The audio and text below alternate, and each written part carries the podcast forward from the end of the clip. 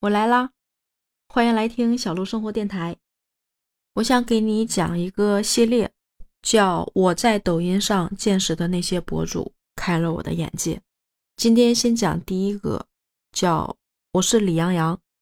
我开始了解到他的时候是在疫情期间，他录的视频讲在疫情期间他如何去逗小哥哥、逗弟弟，然后谈恋爱的一个技巧。开始的时候吧，觉得还挺逗的，后来看着看着就觉得太俗了，然后就没那么感兴趣了。结果这两天不小心刷到一个他的视频的时候，底下的评论区。上面写的是李阳阳的公司是干什么的，我就搜了一下，搜完之后我就一发不可收拾。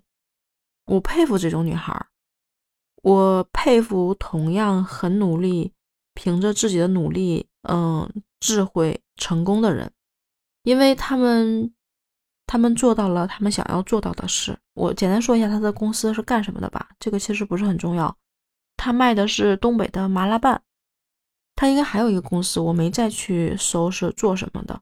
但是我听了听他的一个简单的经历和他在视频里去讲，嗯，别人他碰到的别人是什么样的，我觉得新时代的女孩特立独行，非常有自己的见解、眼光，而且自律性强，这是我很佩服的一点。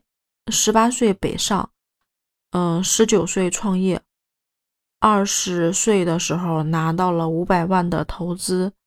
然后上了福布斯 U 三零，这个是福布斯三十岁以下的精英榜。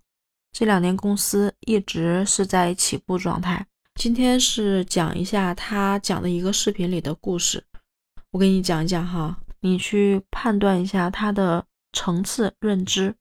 他在开始上班的时候，因为自己的文笔比较好，得到老板的认可。老板呢就会跟朋友聊天的时候，也会很认可他这个人的能力，所以老板的一些朋友也是认识他的。有一次，他跟着老板一起去吃饭，应该是中途接到他奶奶病危的这个电话，然后他就往回赶。他回到东北需要十五个小时的火车，而且没有别的交通工具，他就赶紧急急忙忙回去了。在回去的路上，有一个他管叫大叔，就是他老板的朋友。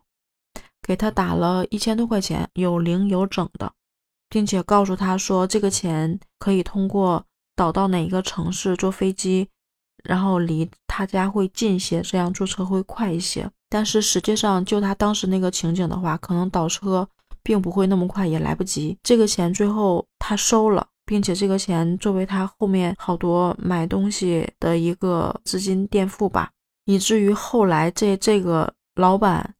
碰到事情需要梁阳去帮忙的时候，他会第一时间放下自己手里的事去帮助这个老板的朋友。后来，这个老板的朋友有一次就跟他说这样的话：“他说你现在也已经开公司了，后面也一定会找很多小朋友，这个时候一定要不要吝惜你的成全。”他当时就没明白是什么意思，然后就说：“这个世界最长久的关系不是爱与被爱，不是。”依靠与被依靠，而是成全与被成全。你要学会看到一个人的未来和需求，然后去成全。这是一个企业家给李阳阳的一个忠告。我觉得这个忠告他分享出来，让我还是挺震撼的。我是很认可这句话的。这作为我今天跟你分享的第一个故事吧。然后下一节我会给你讲第二个，让你看一看他的眼界格局和他接触到的人的层面。好了。今天到此为止，嗯，有没有你想听的内容？你关注的东西可以留言给我，我会为你去收集网罗，并简单易懂的讲给你听，好吧？拜拜。